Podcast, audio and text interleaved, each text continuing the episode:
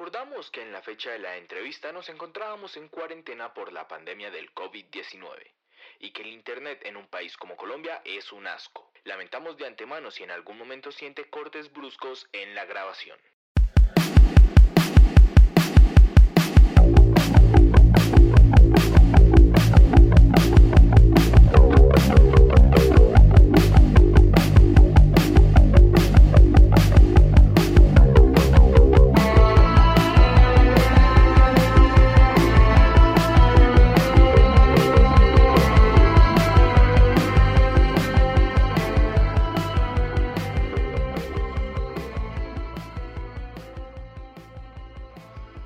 Bien, bien, bienvenidos a Dos Maricas, bienvenidos a un episodio más de este gran podcast, de este gran podcast que se está convirtiendo cada vez más en algo supremamente grande y supremamente bonito. Ya tenemos olas al aire, ya tenemos eh, tops de nuestros invitados, cada vez el contenido va a estar un poquito más compuesto.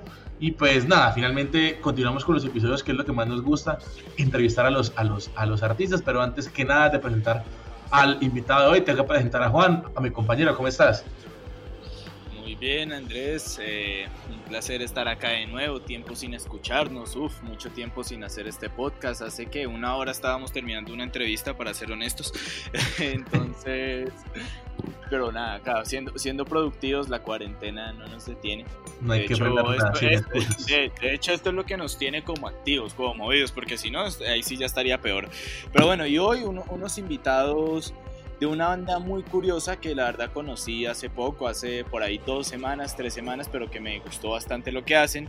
Eh, ellos son No hay Juventud y hablamos de Miguel y Simón. Muchachos, ¿cómo vamos? Hey, ¿Qué tal chicos? Hola, Un hola. saludo. ¿Cómo va la vaina? ¿Cómo, ¿Cómo va el proceso creativo? Todo bien, todo bien. Acá. acá, dándole. Dándole, aprovechando este encierro para cultivar. Para trabajar, para sacar cositas Sí. nuevas. No, pero literal para cultivar también. Ya estamos Ah, vale. en, el, en business del oro verde, aguacates y marihuana. ¿Verdad? ¿Verdad? Ah, muy bien. Pues les Yo. cuento como curiosamente que ya teníamos un invitado, ya tuvimos un invitado que también es que eh, cultiva, el man de hecho es como activista, comillas, de la legalización de la, de la, de la marihuana, entonces como que, hey, curioso, ya, ya, ya son dos. Sí, no, no, acabamos con... Acá nos estamos fumando un porro y todo en el momento. Exacto, muy bien. Y un es que todo sea medicinal, ¿cierto? Claro, claro, claro. Todo, todo con, con Balanceada para los nervios, porque de pronto la- como que la entrevista como que lo coge a uno como, sí, Los como fines de colocando una abajo. homeopáticos. Eso, es correcto. La idea es súper clara. Bueno, muchachos, cuéntenme. La banda se llama No hay juventud, ¿cierto? Sí. Sí, Y más o menos a qué edad uno no es que uno es joven. Parce, ah, después de los 20, eso es en, en- eso es en declive. Después de los 20 es en bajada. El guayao, eh, las relaciones, no sé qué, qué más van baja la vida económica. Ya, ya le toca a uno pagar facturas. Ya, ya uno no se despierta con el despertador. Ya es como, "Jue puta, Solo. tengo que pagar la tarjeta de crédito. Entonces, después de los 20 no hay juventud. Después de los 20 no hay juventud. Uh, tremendo. O, o sea que antes de, antes de los 20 es que toca aprovechar todo. ¿Sí o qué? Obvio, Claro. claro. Para, para ustedes, ¿qué es la, qué es la, qué es la juventud? ¿Qué, qué, qué es lo que conlleva pues ese concepto pues de juventud? Eh, parce, pues yo diría que es como, eh, no sé, como sentir, o sea, como no sentir miedo, porque yo creo que cada vez que uno va como creciendo, van creciendo los miedos, y ahí es cuando ya como que se, como que no sé, como que se le da el fin, como a esa, no sé, como esa juventud pura que uno de pronto tuvo, pues, y como que se podría decir. eh, no sé. Sí, yo creo que pues lo bonito de la juventud de pronto es como pensar no, es que uno ni siquiera piensa, uno simplemente se va sin pensar en las consecuencias, ¿sí? O que uno se tira al aire y hace las cosas. Ya después cuando uno tiene muchas más responsabilidades en la vida con que cargar, sean monetarias o en- bueno, en cualquier tipo de aspecto en cuanto a, a la medida que vas creciendo, van creciendo sus responsabilidades y por ende ya no sos como tan tranquilo a la hora de hacer cosas, pues ya, ya, ya medís con, con una regla de pronto con más precisa las consecuencias de lo que va a suceder. Sí. Pero lastimosamente yo creo que en el país en el que estamos o en la realidad en la que estamos, porque en realidad el mundo entero está vuelto mierda, eh, ya no hay juventud. ¿no? Yo ya desde uno muy joven cada vez tiene responsabilidad más grande y menos tiempo para, para disfrutar. Entonces es eso, también es como un statement político. profundo. ¿Y cómo fue entonces el cómo, cómo fue entonces el nacimiento del nombre de No hay Juventud? O sea, ¿cómo, quién, ¿a quién de ustedes dos se le vino eso a la cabeza? Dijo, oiga, marica, no, No hay Juventud por X o Y motivo? Eh, todo empezó porque, pues antes, antes de nosotros como unirnos como banda o como sí, como músicos éramos amigos y Simón tiene una marca de ropa que se llama Non Youth, que traduciría prácticamente sí, lo que sería como sí. juventud. Y Non Youth patrocinaba a mi otra banda, pues mi, como mi proyecto principal de música que se llama Sail. Y, pero después de un tiempo decidimos evolucionar la, la marca de ropa y, tomar como ese nombre, traducirlo al español, pero llevar ese mismo concepto de, no hay juventud. O sea, el concepto como tal de, la juventud y lo que representa en cuanto a las responsabilidades y la forma de vivir, eh, lo tenemos desde antes de que fuera una banda, sino cuando, desde que fue la, marca de ropa y que todavía lo es. Eh, pero bueno, yo dejo que Simón les explique otro poco más de eso.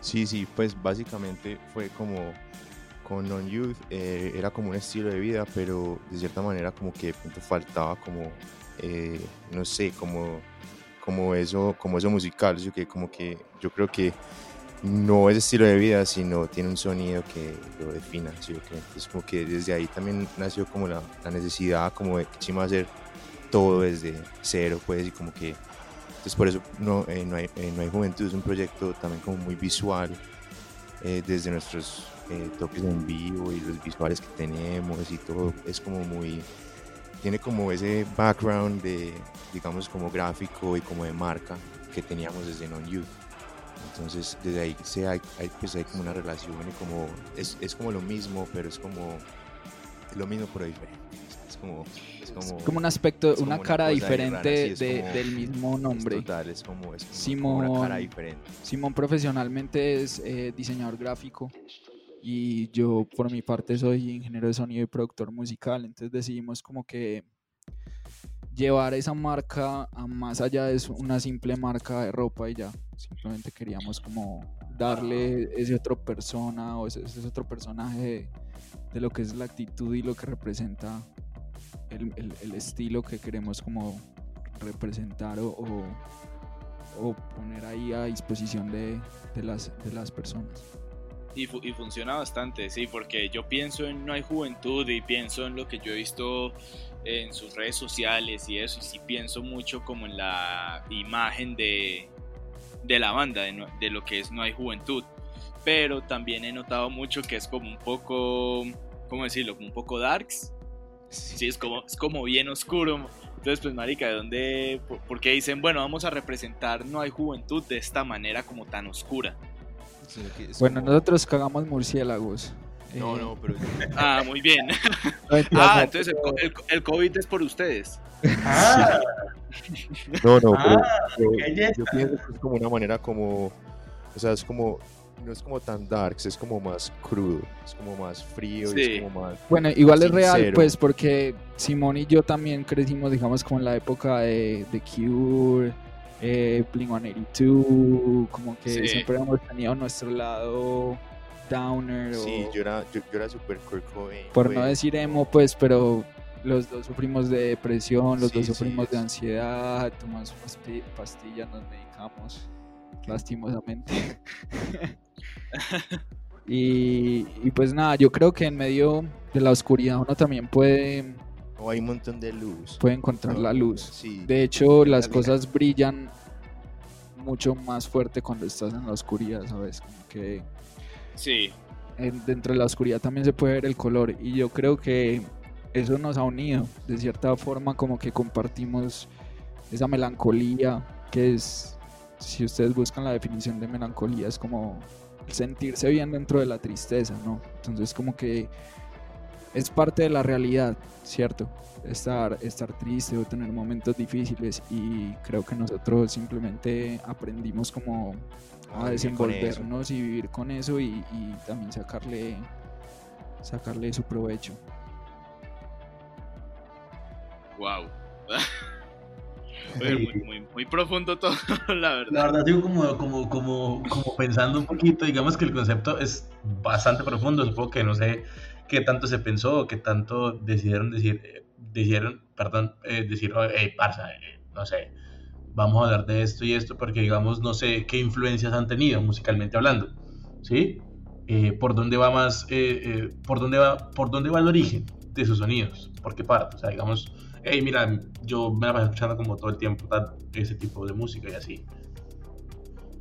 Em, pues yo, yo creo que es como un, poco de, a ver, como que tenemos como bandas referentes del género que podrían ser como The Soft Moon y The KBB y Mueran Humanos y como bandas que son así como similares como pues, a estilo como más como postpunkeras y todo. sí pero también yo creo que tenemos influencias desde, pues, como cosas más guitarrudas, como de pronto más, eh, pues en mi caso, yo, yo era como súper neopunkero, entonces yo creo que hay como unas guitarras que son como muy repetitivas, como, como el punk y como, pero simplemente ya tienen como una base mucho más, eh, no sé, como el synth y como esas cosas que ya hacen como, como el híbrido ahí perfecto, digámoslo así.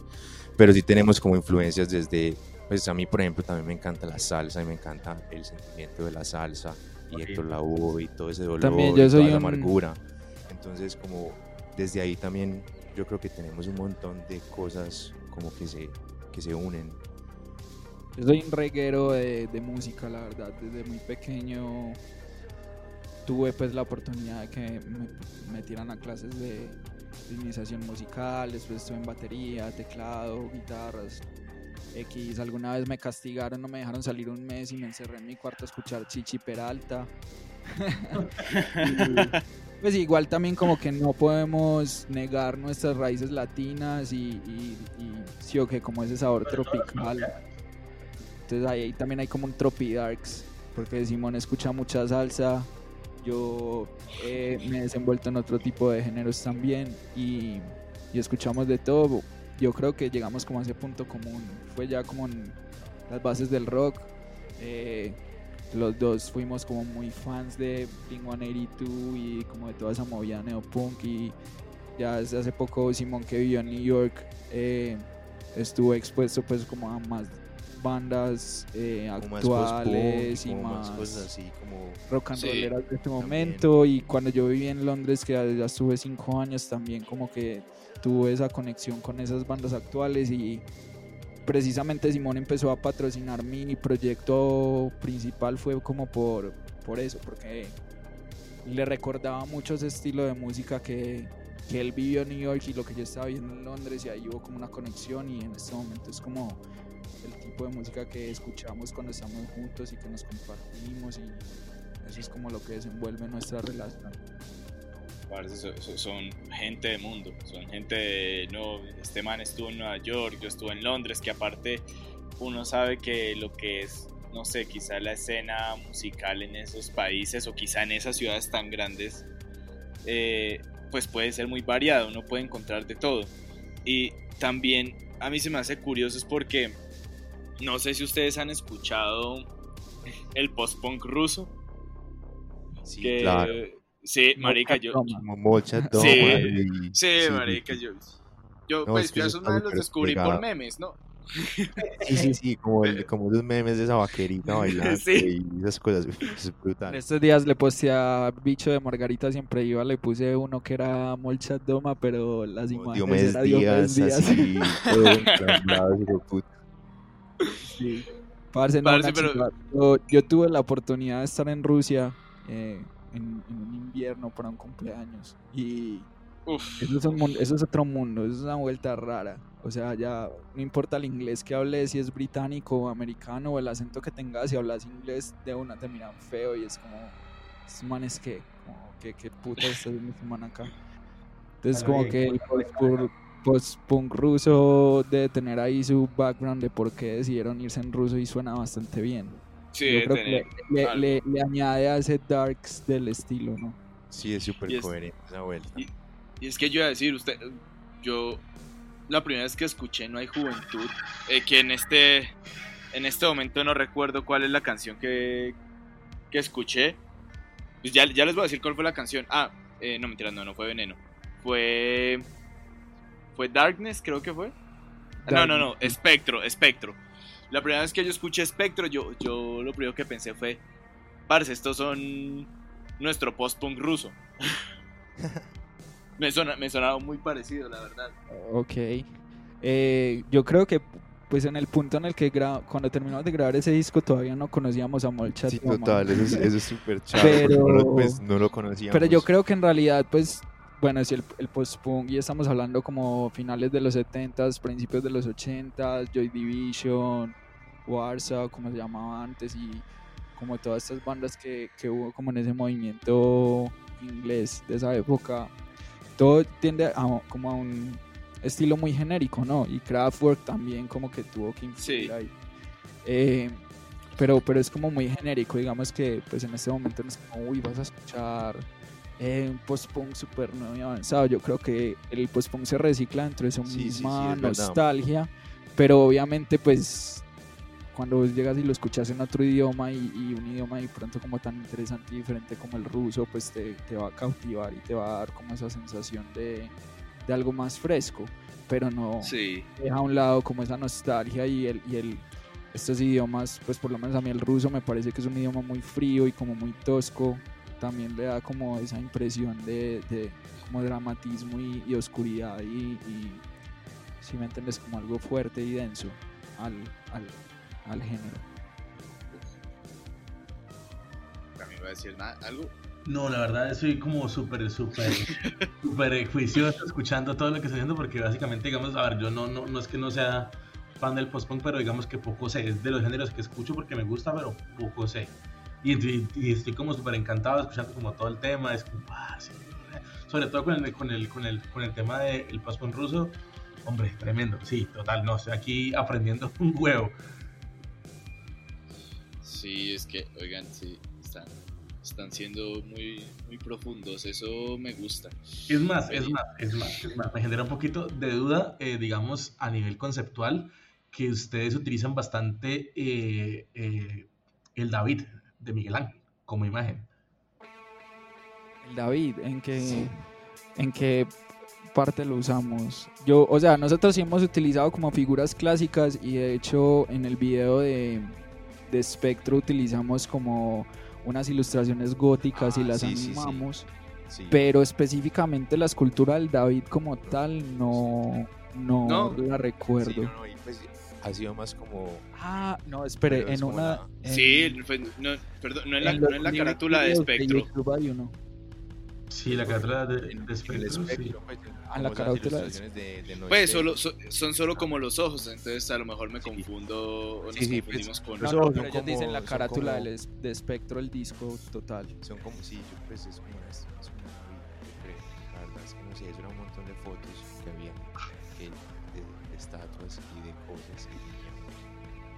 de, Nueva York. Es posible que pueda haber salido de ahí. Yo no me percaté, pero qué chimba verdad- observación. Sí, digamos que pues, totalmente Digamos, yo, yo- yo me encargo más de la mezcla. Simon es el que hace la parte estética. Sí, no, no, no, la verdad. Lo que ahí se encuentra. O sea, fue, fue- fue por accidente.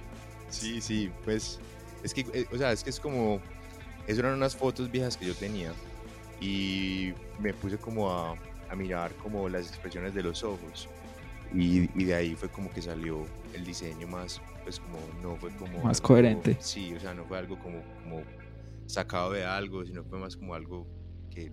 Como la impresión como- que te sí, causaron como en esos las ojos. fotos y eso y ya. Ush, pues, vea pues, entonces un descubrimiento que ustedes no, no sabían. No, pero gracias por, por señalarlo. Pues, Es, digamos, bueno, es es súper interesante ver como la perspectiva externa de- del proyecto. digamos que lo que me lo, lo, que me dice ahí es que es que son, son bastante clásicos cuando, cuando conceptualmente y artísticamente el diseño gráfico sí me parece que está pues, zafadísimo está buenísimo pero digamos que, que conceptualmente sí sí los puedo decantar porque son un poquito clásicos en ciertas cosas tal vez yo creo que sónicamente el post-punk es muy definido como género entonces aunque sí hemos tratado de experimentar, digamos, si escuchas del disco Espectro la canción Darkness, nosotros ahí utilizamos un bajo de, de un género que no es común en este tipo como de, de música, que es el, el, bajo de la milonga. La milonga es como un ritmo argentino. Si vos escuchás bien ese tema, pues ahí estamos tratando de meter una influencia, digamos, como latinoamericana. Pero como tal, en general, el, el, el género del post-punk es muy nostálgico y se recicla como dentro de él mismo, ¿sí? No hay como mucho que ofrecer, pero estéticamente yo creo que sí nos gusta tirarla más allá, como para cada canción de ese disco sacamos un lyric video y cada lyric video tiene su propia como animación específicamente hecha para ese video y utilizamos de todo como video de archivo, como de películas clásicas o eh, animaciones hechas por amigos locales, depende pues como mucho, pero cada, digamos que en la parte estética y visual nos gusta mucho más experimentar y llevarlo como a otro nivel. ¿Ves? Ahora, yo, yo quiero preguntar algo, quizá ya no yéndonos pues tan profundo y eso, pero ustedes dicen que uno ya después de los 20 años, pues se, empieza a ir la juventud, o pues se fue la juventud, que uno ya empieza a dudar más cosas, no, no, no, todo eso. No, o sea, la, eso, eso también es como un punto muy filosófico. Para nosotros, en realidad, la edad, o sea, está el, la concepción de tiempo, minutos, horas y todo eso es totalmente creado pues por el hombre mismo. Sí, también. Pero eh, a la final, vos creces por medio de tus experiencias, ¿cierto? Y lo que has tenido que vivir. Y digamos, hay personas que no la han tenido tan fácil y desde muy pequeños han tenido que vivir las cosas de una manera más fuerte. Eso hace que tengan mucha más experiencia o como muchos dirían acá ordinariamente, tiene más calle, ¿cierto? Sí. Eso no, entonces vos puedes encontrarte personas que son muy viejas y, y en edad son muy jóvenes, o como también te puedes encontrar personas que en edad son muy viejas y son muy maduras o como te puedes encontrar personas muy viejas que no son maduras. ¿Sí me entiendes? Yo pienso que a la final envejecer o tus experiencias de vida están basadas más que todo en tu, mejor dicho, como tu crecimiento como persona está basado netamente en tus experiencias de vida, más que en el número de años que has vivido. Entonces, en realidad, la juventud como tal es algo que vos preservas en tu mente, no significa que porque, pues físicamente yo diría que después de los 20 el guayabo es una gonorrea, pero eso no quiere decir que, que, después de los 20 vos ya sos un viejo pues que no tiene arreglo, ¿no? He conocido personas de 40 años que todavía conservan el espíritu y la energía de una persona de 18, ¿sí me entiendes? Todo se basa explícitamente en las experiencias de vida que hayas tenido más que en el número de años que hayas vivido. Wow, yo, yo lo, pues yo decía eso porque yo les iba a preguntar a ustedes qué tanto dudaban cuando iban a tomar, si pensaban en el guayabo del otro día, pero... Pero hombre, me, me, dejaron, me dejaron impactado. Con, esta cuarentena nos tocó bajar el ritmo. Yo creo que ya estamos. Ya nos pasamos al vino prácticamente, porque antes sí poníamos de whisky ron y ya después de dos o tres rones estamos otra vez reactivados. Antes nos costaba por ahí tres botellas para poder llegar a ese nivel. E, esa, esa, cuarentena tiene afectados a todos. Yo hay veces que llego, me tomo una o dos cervezas y ya estoy mareado y yo, uy, no, esto se puso grave, no sé, deberían abrir bares, algo así, porque, porque sí, uno, todos están perdiendo la práctica. Total, total. De pronto hasta de pronto ya era hora de dejarlo a un lado, no, de pronto nos estaba distrayendo mucho de, lo verdaderamente importante.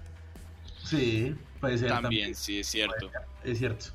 Es cierto. Yo, yo, agradezco, yo agradezco que esto haya sucedido porque pues he tenido como la oportunidad de concentrarme de vuelta a lo que importa. Hemos tenido como mucho tiempo de hacer música nueva, centrarnos un poco más. Antes era mucho como, hey, vamos a tomar, no sí, sé sí, qué. antes había mucha calle por ahí. Perdía uno el día entero recuperándose del guayao y, y no, no aguantan. Este digamos que es cierto, digamos que es cierto, digamos que es cierto, pero, pero pues digamos que, o sea, la pausa siempre es necesaria, digamos que eh, eventualmente en el día a día es necesario parar para mirar como, hey, parce, ¿dónde puta estoy? Espere, ah, ok, listo, voy, voy para allá, y pues uno como que, hey, vuelve a coger como las riendas y, ay, mire, es para allá, ¿sí? ¿sí? Pero pues ya es que la pausa lleva cuatro meses, marica, es que la pausa va para cinco meses, ya, que digo, no, y saber que esos primeros tres meses los echaron a la basura con ese día sin IVA, ya es como bailan. Acaban otros cuatro meses de parche. Parce, pues sí, es que no sé, no sé, digamos, yo confiaba, yo confiaba en dos cosas, en que la gente fuera un poquito más precavida a nivel económico, como que diga, parce, o sea, estoy en una pandemia, weón, no voy a poder yo a comprar te- televisores porque, pues, puta, o sea, los créditos, no, o sea, el, el trabajo está complicado, la plata está complicada, pues yo no voy a salir, mucho menos voy a comprar, o sea, digamos que se, se, yo sentía que ese- esos días sin IVA iban a ser como, bueno, los tiraron ahí como porque estamos en pandemia, pero nadie va a salir. Y la segunda, parce, pues que es que el autocuidado siempre es como importante, pero ese no es el tema, el tema es no hay juventud. por eso, por eso, digamos, teniendo en cuenta como la premisa de que, el- de que la juventud es, es ser esa persona arriesgada, es como no tener tanto miedo, digamos que con el día sin IVA volvimos a ser un poquito jóvenes. Sí, Nos jóvenes valió. Sí, sí. Valió mierda todo, o sea, Una marica, analogía muy válida. televisor, pin, Ah, pues sí. Sí, Sí, pues sí. eso sí, algo así Sí, es. total, como que así. nosotros también hemos ahí abusado un poco en estas finanzas. Simón se ha comprado por ahí dos guitarras. No, no, no, yo me compré una guitarra. Bueno, una. Eh, pero, pero pues, marica, la final. Bueno, yo prefiero gastarme la plata Sí, en una claro. guitarra o un televisor que por ahí en chorro y El zorro. Sí, Vale. eso, eso es cierto, eso es cierto. Es relativo porque el chorro también es una inversión. El- en, en el, en el chorro tú conoces nuevas personas, en, en el, en el chorro tú, tú- No siempre. Pero pues, o sea, a ver, sí, si uno parcha con los mismos de siempre, sí, pero eventualmente, eventualmente, eh, llega una persona que es X, ¿sí? Y la conoces y resulta ser que el hombre o la parcera ¿quién es esa persona? El, el valor del alcohol para poder hablarle. Hola, ¿cómo estás? Nueva persona.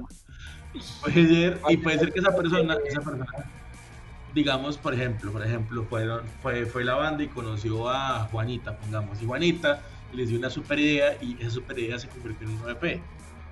Sí. Pasa, puede pasar. No, pero pues digamos no, que es mucha más inversión una guitarra. Sí, yo creo que la, pues, la mayoría de las veces, por lo menos cuando ya estamos en la fase de escribir la lírica y las letras, siempre estamos en algún estado alterado, pues sea alcohol o otras cosas, pero, pero sí, cuando uno se desinhibe, yo creo que le- Sí, la claro. facilidad de socializar y encontrar no solo nuevas personas, nuevas ideas también. Nuevas ideas y cosas así. sí. No, es que siempre, pues siempre pasa así, yo creo. Pues grandes cosas, pues como muchas cosas que hemos hecho con Nueva Juventud han sido como de, del parche. O sea, como de estar parchando, tomando, chirriando y, y ahí ya. Y digamos, y digamos tema cuarentena que tanto se ha roto. O nada, firmes. ¿Cómo? ¿Me repites la pregunta? Ahí se nos cortó un Eh, tema la- cuarentena, tema cuarentena que tanto se ha rompido, o que tanto se ha roto, perdón. O nada, súper ¿En firmes. qué sentido? ¿Se ha roto o se ha rompido? ¿En qué? De salir, de salir, de verse con gente. Ah, bueno, no, nosotros en realidad, pues, estamos viviendo relativamente cerca, como Sí, que yo, yo me acabo de mudar y estoy súper cerquita. estamos como a 5 minutos, 15 Entonces, caminando o algo sí. así. Entonces no hemos tenido la necesidad como de salir mucho y yo tuve como la desafortunada experiencia pues de vivir ya como la crisis de la gente haciendo cosas malas por sus necesidades y el hambre y las chimbas. Y bueno, porque estamos en un país donde la gente es mala ya, pero hace poco me atracaron, me quitaron el celular y toda la Ah, vuelta, entonces sí. como que no me dieron ganas de salir. O sea, en este momento las calles no están como para andar.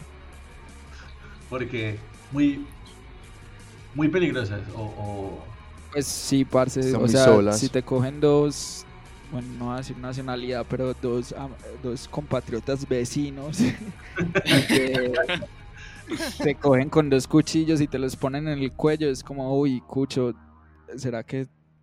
O sea, imagínese cuántas personas se vinieron a Colombia pensando en, en, en salir pues del mierdero en el que estaban ellos y encontrar oportunidades acá y resulta la pandemia y se ven incluso en peores situaciones que las que están viendo en su país, ¿sí ¿me entiende? Porque están acá probando suerte. Entonces en este momento hay mucha necesidad, hay mucha gente como en la calle con hambre y haciendo cosas malas, entonces como que sí, ya de primera mano como que ya tuve la experiencia y no tengo ganas de salir a la calle. Entonces como que en ese sentido hemos estado muy juiciosos pues como en la casa, sea en la casa mía o en la casa de Simón, pero estamos ahí parchados, así nos estamos chirriando, estamos como en el proceso creativo, eh, invirtiendo el tiempo pues como de una manera de pronto más saludable a lo que era la, la, la normalidad anterior.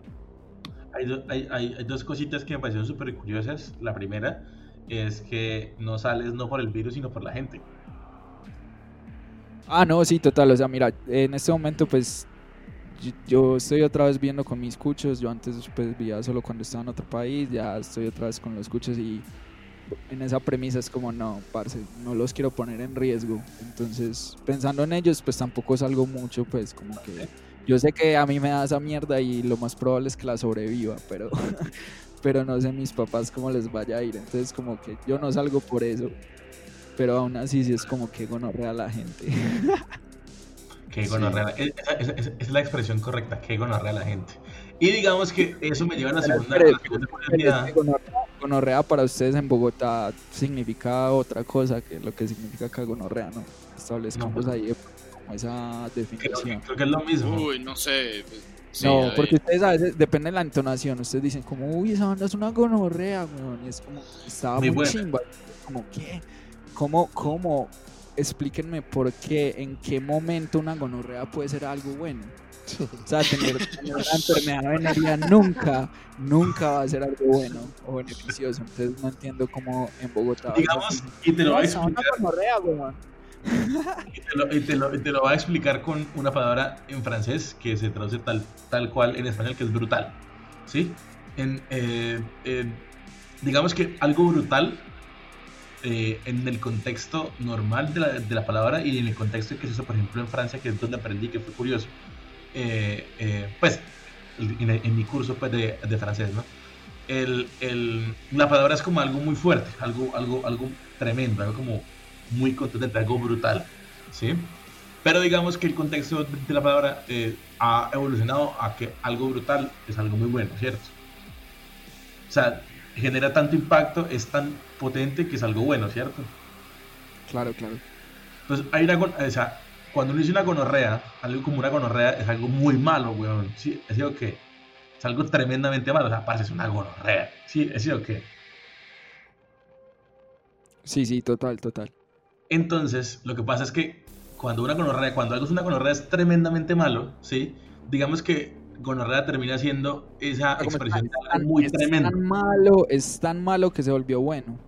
No tanto eso, sino que es como que la, la palabra se queda como con el contexto de que es algo tremendo, ¿sí? Como algo Ok. Porque masivamente una, una explicación que me dio Albert de Kitsch, que es de allá de Bogotá, también me dijo como, parce, es que la gonorrea ya no existe. Y yo como, y entonces por eso es una chimba. Y yo como, ¿what? ¿Qué? Ya, ya- ya- ya nadie, ya nadie le da gonorrea, entonces ya ¿En- puede ser algo bueno. Y no esa fue su weón. explicación. Y yo dije como, no, parce. Yo, yo todavía, o sea, con todo el respeto, pues, y cero regionalismo, me rehuso a aceptar que la palabra gonorrea pueda en algún momento significar algo beneficioso o, bonito. Venga, pero, pero, pero la, Pero, la pero, pero gonorrea ya no lo de la existe. palabra brutal. Entiendo la, la palabra brutal. Sí, digamos, la- Pues No espera, sé, la- dos segundos se digo, como la, como, la, como la idea de ella.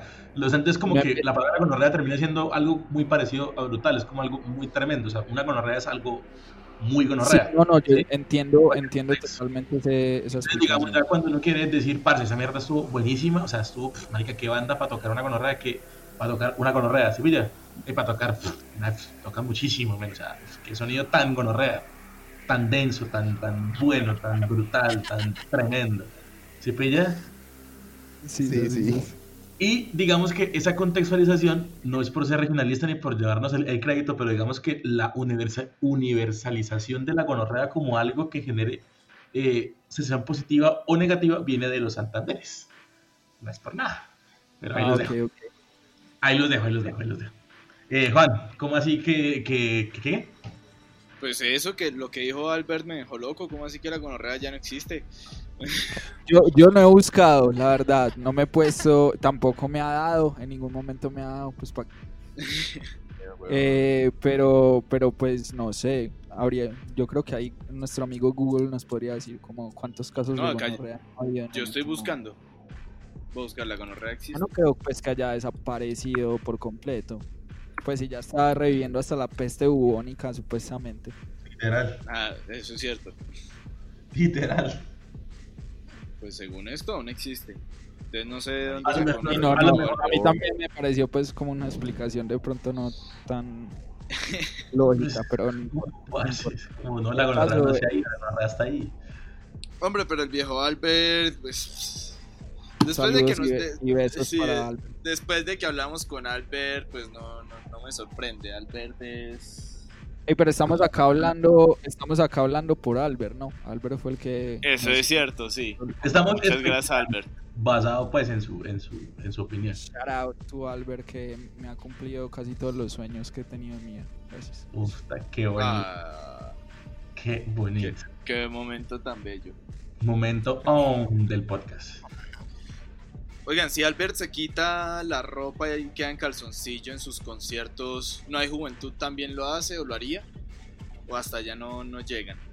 La juventud no, no les llega o si les llega. No sé, pronto. No sé, no, no, pues. Dependiendo, yo creo que Sí. nos quitaríamos la ropa en otros contextos con más gusto, pues, pero es que Albert nadie le dice que no. Sí, no, total. Al- Albert podría ser pues la, la persona que digamos que de edad es un poco grande, pero quizás su manera de, de- de ser, ¿Cuántos años No. tiene Albert? no sé. ¿Cuántos tiene? Es por ahí dos años mayor que yo, yo creo. Tiene como, sí, yo creo que ya va a llegar a los 30. Ah, pues Ah, yo, yo creí que ya estaba por los 30. Ah, no, entonces olviden la que acabo de decir. Un saludo para No, pero sí, o sea, tenés, sabes que Albert y yo, pues yo tuve la oportunidad de, irme de tour con The Kids ya en varias ocasiones y la primera fue a España y yo fui prácticamente la mamá del tour. Yo era el que, el que tenía así como la lista de a dónde había que llegar, la dirección, los horarios, a qué horas hay que almorzar, no sé qué. Y Albert es como, todavía es un niño, un niño chiquito que parcha y relajado y es como, "Ah, marica, estamos acá de farra, hay que llegar a la ciudad, a la próxima ciudad en ocho horas, no, espere que quiero farrear otro rato, es como, y nadie le dice que no, si me entiendes, todavía está viviendo el rock and roll.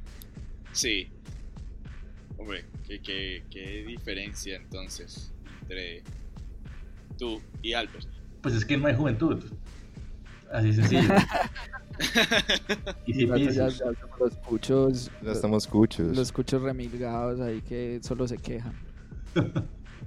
los, los, los no, pues no cuchos, llamemos, llamemos la gente no joven a, a que no, que, que es más que remilgado, más como reservados. Ya les gusta, les gusta ser un poquito más, más prudentes. Epa, O en toques vuelve la juventud. de pronto en los afters. Sí, yo creo que más, más bien. Ojito.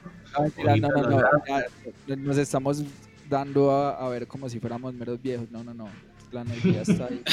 No te caigan y se. Yo Creo que es más un statement político que cualquier cosa, pero nosotros todavía estamos pues para entretenerlos. Es como más justificar el nombre.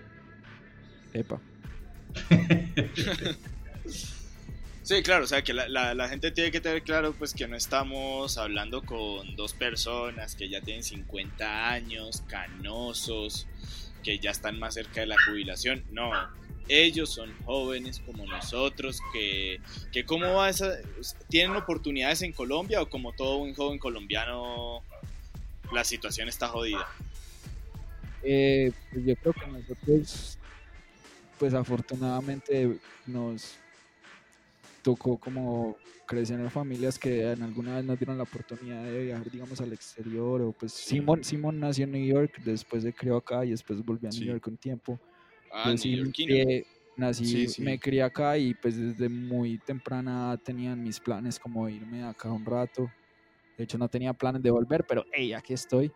Y, y nada, entonces estuve en Inglaterra un tiempo y pues yo le puedo agradecer mucho a mi familia como por eso. Eh, sé que mucha gente no ha tenido la oportunidad, pero me encantaría que todo el mundo la tuviera. Entonces también de cierta forma para nosotros es como agradecemos eso, pero no nos creemos pues como más que nadie por haber tenido Sí, esa claro. oportunidad.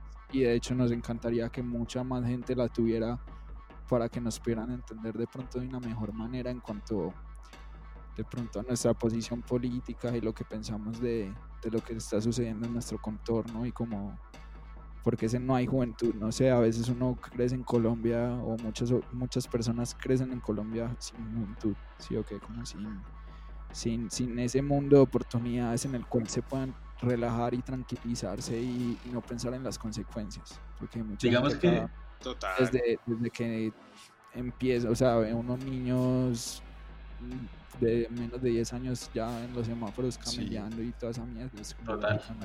Sí, eso es una vuelta. Digamos que yo pensé que yo pensé que el, el significado del nombre o que el nombre iba por ese lado más bien, por lo un poquito más social, que porque no haya juventud, de verdad.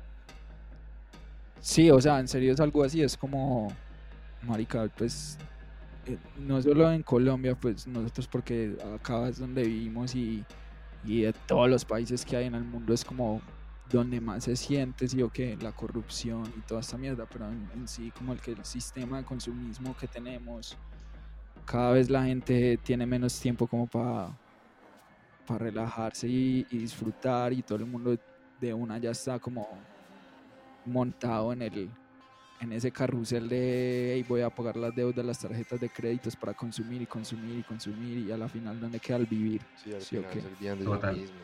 No saben quiénes son. y es- cuando es- menos piensan ya están viejos y juventud no tuvieron Sí. entonces es como va por ese lado también.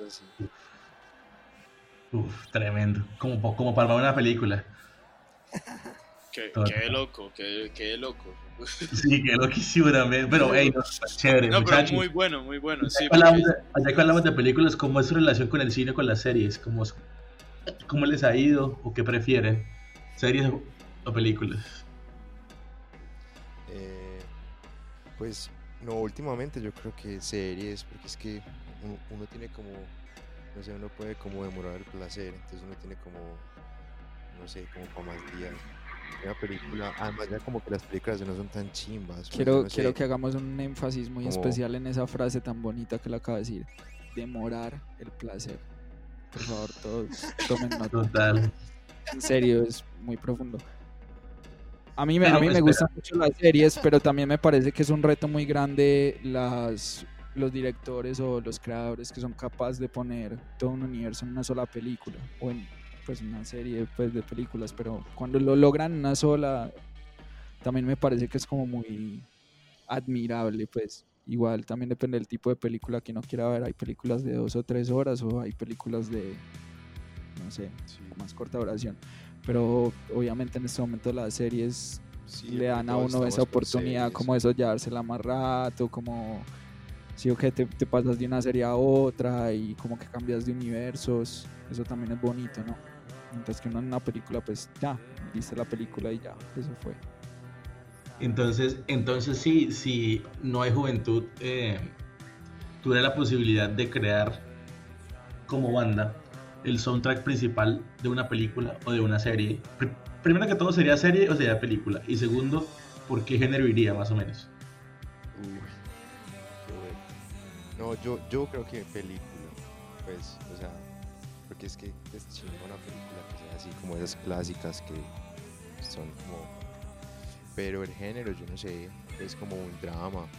Como, Yo creo que podría ser como como, una película de la vida real. una película dirigida por por Tarantino, Ah, también sería. featuring Tim Burton, featuring Ah, no. Darren, Darren Aronofsky. No, no, que, que fuera como. Perro, te Tarantino, te voy a hardcore. No, sé, no, no. Esos Pero, me pero yo creo que una película, pues, creo que es mucho más contundente cuando un tema es de una película y es chimba a que sea un tema de una serie que sea chimba. Depende, si es del intro de la serie, Sí, sí, no, no, total, pero también tiene que ser una serie de puta, pues. claro. Chico, para que se quede tanto listo. Entonces, es una película de drama película. dirigida por Tarantino y por perfecto que dijiste que te me Pero fue no, no, no, no, no, diferente. No sería, yo, no, yo no dije que iba a ser de drama. O sea, es, es Tarantino, Tim Burton y Aronofsky eh, dirigiendo una película de Darkcore. Ah, no. Pero, pero, pero, pero Simón dijo drama, weón. Es que a Simón le gusta el drama. Sí, sí, yo No, por eso, Miguel, entonces No, por cuidado. eso, entonces, mátense entre ustedes dos a ver quién gana. A ver. Si no, uno escoge el director y el otro escoge el tema, o sea, los De dos una uno puede. Bueno, no, entonces digamos que drama también funcionaría. Listo, drama. Drama, entonces con Tim Burton, con, con, con Tarantino y con, Aronofsky. y con Aronofsky. Eso, se me. Ajá. Entonces listo, perfecto. Tal. Pero resulta que es un, es un, es un drama, es un drama comedia. Uh, Resulta, ¿no? Es drama comedia. Porque digamos que hay que ponerle dificultad a la pregunta, ¿no? Es un, es un drama comedia, ¿sí?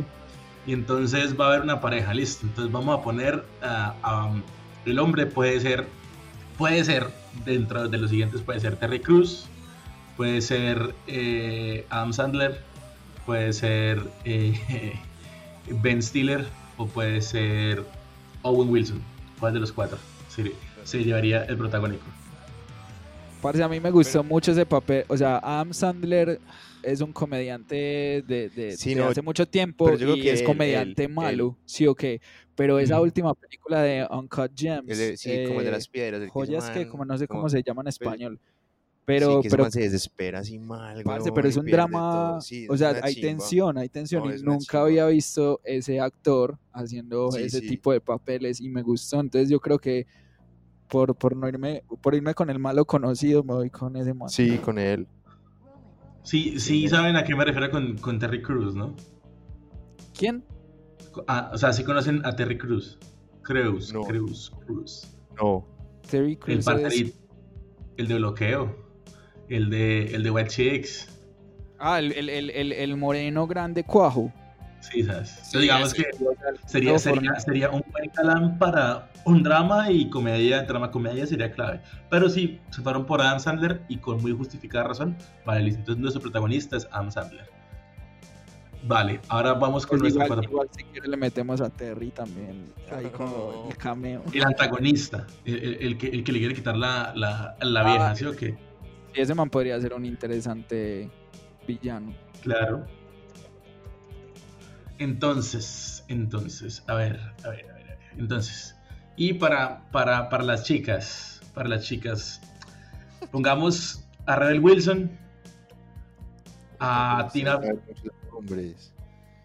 Yo no, me- yo no conozco, o sea, yo conozco como a Leonardo DiCaprio, a Brad Pitt y ya. bueno, entonces, Hombre, O sea, yo soy igual digamos- que Simón.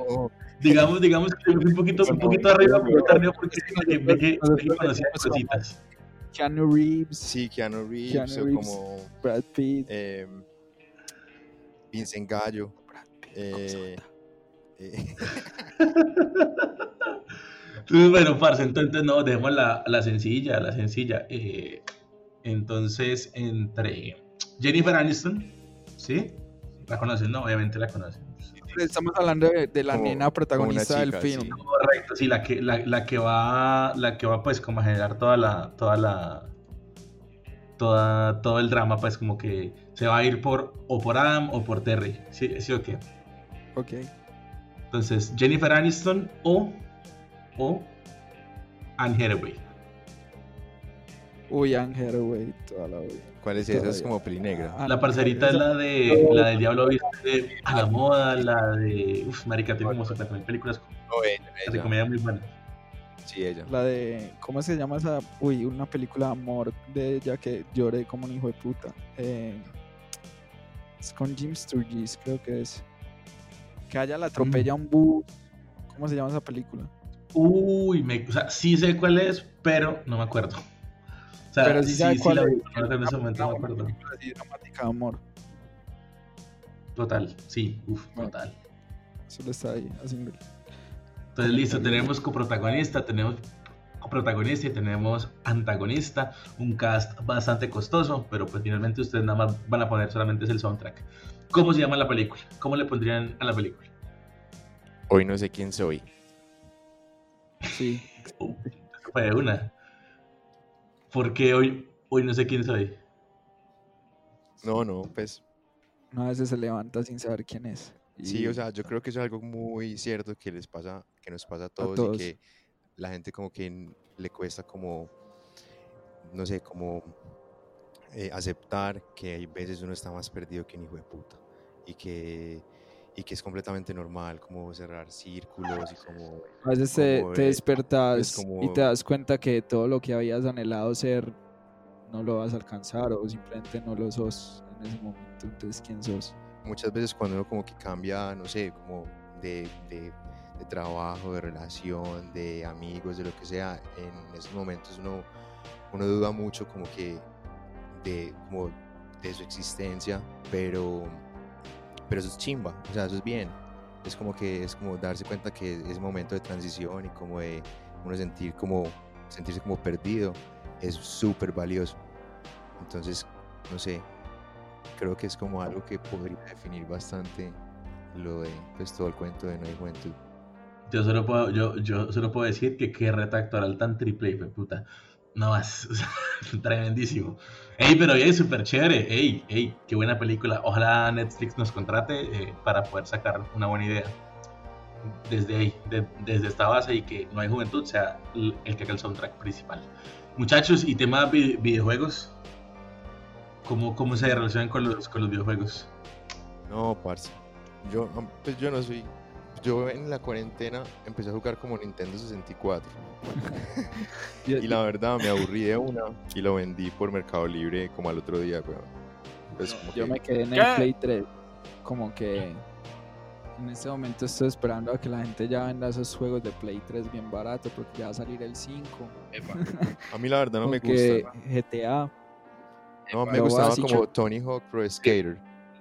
Ah, ese va a salir un reissue. estos días. ese va a salir y también va a salir un pero yo documental, los escucho a ellos. Ah, Pues a nosotros también como que yo creo que a los dos nos gustó mucho el Pero es que el skate- patineta. Yo creo, sí, más que los videojuegos, desde pequeños ¿Aló? siempre nos íbamos, era más por el skate y pues, bueno, el único videojuego que sí, fuertemente, más que el skate, Sí, fue como Tony Hawk. Incluso las bandas sonoras de esos videojuegos yo creo que influencian mucho sí. los Bueno, gustos espere. que tenemos en este momento, pero pero así como que en este momento los juguemos, no, No, la verdad. La pregunta, la, la pregunta va como por la misma, como por la misma vía de, de- de- de que si tuvieran que tener, o sea, si el soundtrack de un videojuego sería uno, una canción de No hay juventud, ¿de qué videojuego sería? ¿De qué género sería? ¿Por dónde se iría? me ¿Por gustaría algo como tipo Resident Evil, como esos Vale. juegos de suspenso y que es como primera persona, pero igual tiene como Sí, yo- terror y suspenso. Yo creo que sería chimba como una cosa así como The Last of Us o algo así. Ok, vale. pues, yo me imagino como yo como no sé mucho de videojuegos, yo me imagino como un Doom, pero como mucho más darketo y como oscuro, como una cosa así como Con una muy buena historia, porque, porque si nombraron a, The- a, a The Last of Us es porque la historia tiene que ser brutal. Sí, sí, sí. De hecho, me gusta mucho la banda sonora de Last of Us, que la hace... ¿Cómo se llama esta marica? Ah, Ya, ya se me fue. Ya va a quedar como una wea. Pero sí, este man que tiene un apellido español. Eh, ya se me olvidó el nombre. En todo caso. Hombre, pero bueno, listo, no, ey, ey, súper chimba. Eh, la verdad es que bueno, se nos fue Juan por un segundo, Juan, ya volviste, ¿cierto? sí, ahí me llamo Volví. Vale, perfecto, porque es que no se, se nos fue por un segundo y ya, digamos, él no podía escucharlos. Entonces ya, ya los puede escuchar otra vez con esta cuenta. Eh, Juan, Juan, estábamos esto, pues hablando de los videojuegos y la pregunta, haz la pregunta clave, la pregunta cumbre. Eh, muchachos, para nosotros es muy importante lo que es Pokémon. O sea, si ustedes se fijan en lo que es nuestro, nuestra página de Instagram, eh, todo lo publicamos con Pokémon. Bueno, ahora le agregamos un poco de cerveza y eso, porque también amamos la cerveza. Pero le, pero le agregamos muchas cosas de Pokémon. Pokémon es básicamente nuestra religión y no estamos jodiendo, no estamos exagerando. Y para nosotros hay una pregunta clave y es, si ustedes pudieran escoger entre Bulbasaur, Charmander y Squirtle para una aventura, ¿con cuál de esos tres se irían? Una aventura. Sí, una aventura pues como, como una aventura tipo Game Boy, voy a jugar el Blue o el Red o el... Sí, sí, sí. Yo siempre, yo siempre me... No, a Charman. eh, eh, Sí. Es como el de fuego. Charman es el de fuego. Eh, Sí, es el de fuego. Yo extrañamente, pero es como algo muy, ya muy bias, pero cuando estaba pequeño me gustaba Squirtle, pero era porque mi color Pero ¿cuál es ese? es como- la tortuguita. La tortuguita, el, el Babacalmar. Estaba el águila. Sí, no, pero, No, pero, pero pero no- cuando uno juega esos videojuegos de, Pero es Poké- que de Pokémon de. Game Boy, solo te po- dejaban escoger entre esos tres. Sí, Ah, sí. Y, y de hecho los juegos era como el azul, el rojo y el verde. Yo me acuerdo que yo tuve muñequitos de Pokémon. Sí, Como muñecos yo tuve los de Burger King. Quedaban así con la Pokébola y todo, tengo una colección. Sí, Yo creo que en este momento debe valer sus buenas dólares, yo creo. Sí, como... De hecho, tengo un medallón de Mewtwo así como bañado en oro que lo daban así en edición especial. Y... Ahí lo tengo, yo creo que debe valer. pero bueno, bonito. Yo lo Son quiero. en Japón o en China, parce, además que me lo compro así como en 3 mil dólares. Barato. Pues ya hay colecciones que que no, yo también, sí, lo confieso, yo también fui fan de Pokémon. No, no, yo no. A mí me gustaba Lloré- más Dragon Lloré Ball con la Z. película cuando, cuando Pikachu Ash. Pues eso fue en la película en la serie. No me Sí, eso fue en no, la película. La película era como Mew, Mew versus Mewtwo. No. Ajá, Sí, correcto. esa. Los La primera. Ah, no, es de Star Wars. Eh, hombre, hombre, hombre. sí. Snapchat y Pokémon Stadium. Eh, ¿Qué, qué? Eh, primero, Ratico, hay un, hay un Pokémon Snap que está próximo a salir para Nintendo Switch. o Creo, creo que ya salió, no me acuerdo. Pero bueno, Creo eh, que ya. ojito. Gran remake, gran juego. Y Simón me estaba hablando de que le gusta Dragon Ball Z. Ey, yo sé que ya pasamos por el, por el, por el, por el, por el tema, por el tema cinematográfico y de series y audiovisual, pero yo es que yo tengo que hacer la pregunta, ¿te gustó Dragon Ball Super o no la viste? Dragon Ball Super no, no lo he visto. Vale, te lo dejo de tarea y en la parte 2 con, con No hay juventud eh, evaluamos esto, las preguntas ya pues a fondo porque es que tienes que verte, es una, es una gran saga, es una gran serie. De una. Eso. Ey, muchachos, pero no, finalmente hay que tener en cuenta que el podcast, el podcast, la finalidad no solamente es hablar mierda, a pesar de que nos guste, sí, la finalidad del podcast es, es mostrar proyectos como el de ustedes, proyectos como que digan, hey, hey, es muy bueno y su marica no los conocía, hey, parce, hey, qué chimba, hey, son colombianos, qué puta, sí, uh, tremendo. Eh, digamos que esa, esas, esa es nuestra idea principal, este es- este es el por qué existe Dos Maricas. Y queríamos preguntarles, eh, no sé, qué proyecto, qué artista, qué solista, qué banda creen ustedes que merece un poquito más de, de exposición que la que está teniendo en este momento. Porque es un proyectazo.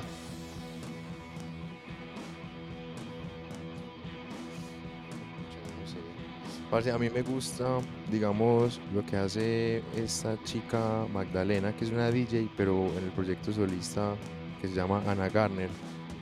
Y yo pienso que no mucha gente la conoce en ese proyecto, porque ella es muy famosa como DJ, pero en ese proyecto que es como más, os- pues como más oscuro, es súper underground y creo que podría, como, como que la gente podría como darle un, como no sé, como un vistazo. A, a mí me gusta mucho de Medellín, Árboles Vertebrados, que es como. Es la banda man que se llama Johnny. El man, de hecho, fue como uno de los Beatles en ese Yo me llamo los Beatles de Caracol. Entonces, el man es un hijo de puta músico de otro mundo. O sea, el man aprendió a tocar el bajo al revés para, para imitar a Paul McCartney. Se podrá imaginar lo, el animal que es el man. Pero su proyecto, parce, que el man lleva muchos años luchándolo, parce, como desde el 2013, 2014, tiene varios discos y es como un rock psicodélico muy chévere, pues como muy pulido, muy, muy bonito y no sé, a mí me parece que podría recibir mucha más atención pues, en cuanto a lo que es de Medellín. De Bogotá me gusta mucho una que se llama Teatro Unión. Uf, parce, Teatro Unión es una cosa de locos. Es como crowd rock noise y no sé, o sea, ahí hay mucho, mucho potencial y también se ve que tienen como unas posturas bastante interesantes. De súper chévere, no las conocía yo, la verdad. No las conocía y sería chévere tenerlas en dos maricas en algún momento. Ah, así como hay, así como tuvimos en ese momento a Nueva Juventud. Epa. Gracias por la invitación, chicos. Gracias a ustedes por aceptarnos, marica. La verdad es que eh, ha sido un proceso muy bonito, sobre todo que nos hemos dado cuenta de que la escena es bastante acogedora, sobre todo por los proyectos nuevos. Sí, yo creo que en estos últimos tres años ha habido y, es como bastante preciado pues que tengamos ya esta conexión porque antes había como regionalismo todo estúpido pero creo que esa conexión entre Bogotá y Medellín en este momento es muy fuerte entre Cali también está sucediendo como con la costa en Bucaramanga también hay como una acogida y últimamente pues que hemos tenido la oportunidad de hacer tours con Margarita Siempre Viva o así con Hay Juventud y como salir de, Medellín y ir a los otros parches se nota como ese cambio de receptividad que hay ahora y como que la escena, o sea, ahora sí se puede hablar de una escena nacional, ya no es como, ay, los sí, de Cali, yo creo que ya es como muy fuerte y hay bandas de Medellín que jalan más en Bogotá que en Medellín, y hay bandas de Bogotá que jalan más en Medellín que en Bogotá, y así, pues, me parece muy interesante lo que está pasando y qué chimba, pues, que ustedes están ahí contribuyendo al, a esa conexión que hay entre todos, porque, pues, a la final no simplemente se conocen las bandas en el escenario, yo creo que más allá de eso también los artistas son personas y es importante saber cómo con quién uno comparte ideas y con quién no. Sí, obvio, sí, sí, ahí estamos de acuerdo y esa es, o pues sí, se puede decir que ese es el objetivo que nosotros tenemos con dos maricas, a nosotros, pues yo, yo estudio periodismo y, y sé que es harto para un entrevistado que siempre le pregunten pues lo mismo. Que, pues que yo te venga a preguntar a ti como, bueno muchachos, ¿y dónde se ven en cinco años? ¿Y, y quién los inspiran? Y, eso es aburrido, entonces pues digamos que por eso este, este proyecto, porque yo soy fiel creyente que toda persona tiene algo interesante por contar y pues digamos que con este proyecto llamado Dos Maricas se está logrando. Ah, caray. A la verga, no, pues ya. Muchas gracias por estar y toca cerrar, marica. Bueno se cayeron, pero